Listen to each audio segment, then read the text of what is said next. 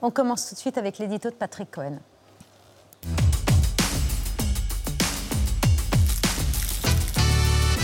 Le ministre russe des Affaires étrangères, Sergei Lavrov, a donc mis en garde hier contre un risque réel de Troisième Guerre mondiale et de conflit nucléaire. Il est sérieux?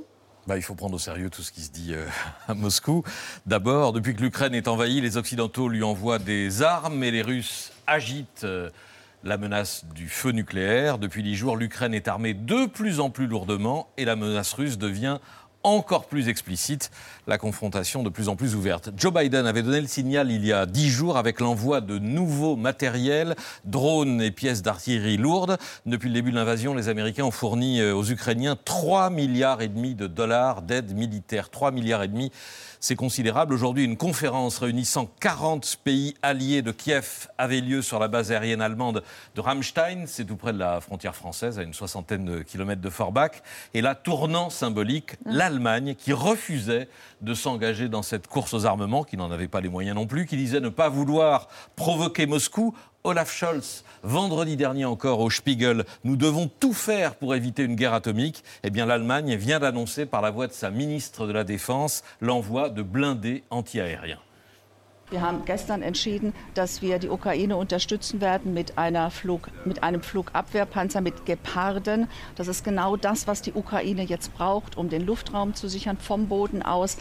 Des chars euh, Guépard ou Guépard. Alors, euh, ce n'est pas la nouvelle collection. Hein. Les, Guépards ne sont plus fabriqués depuis 30 ans et plus en service dans la Bundeswehr depuis 5 ans. Ils prenaient la rouille dans des hangars. Mais l'Allemagne franchit un pas auquel la France se refuse jusqu'ici. À la question faut-il envoyer des chars à l'Ukraine? Emmanuel Macron répondait vendredi dernier dans Ouest France on doit aider au maximum les Ukrainiens, mais on doit veiller à ne jamais être co-belligérants. Que représente l'aide militaire de la France 100 euh, millions d'euros, une aide qui devrait être doublée dans les semaines à venir, avec pour l'instant des missiles anti-chars Milan et des canons César montés sur euh, camions. L'armée française en dispose de 76. Elle va en prélever une douzaine euh, sur son stock pour les envoyer en Ukraine.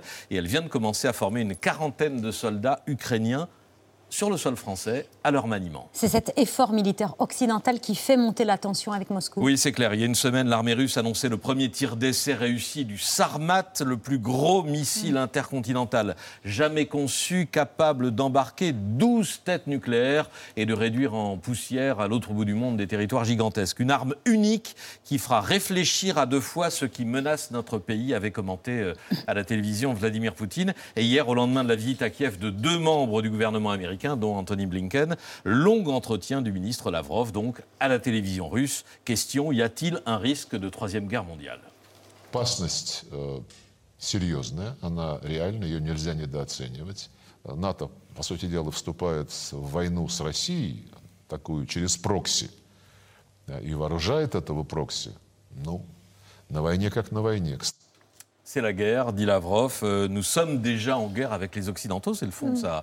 son propos, même s'il n'y a pas de confrontation directe. Quelle est la limite de l'engagement occidental Il y a une ligne rouge euh, fixée depuis des mois par euh, les Américains et Joe Biden. Pas de soldats sur le sol ukrainien, mais les autres lignes ne cessent de reculer. Vous vous souvenez qu'au début, on disait euh, pas d'armes offensives, simplement des armes défensives. Voilà, on, a envoyé aujourd'hui des chars et, d'autres matériels évidemment très offensifs pour les Ukrainiens.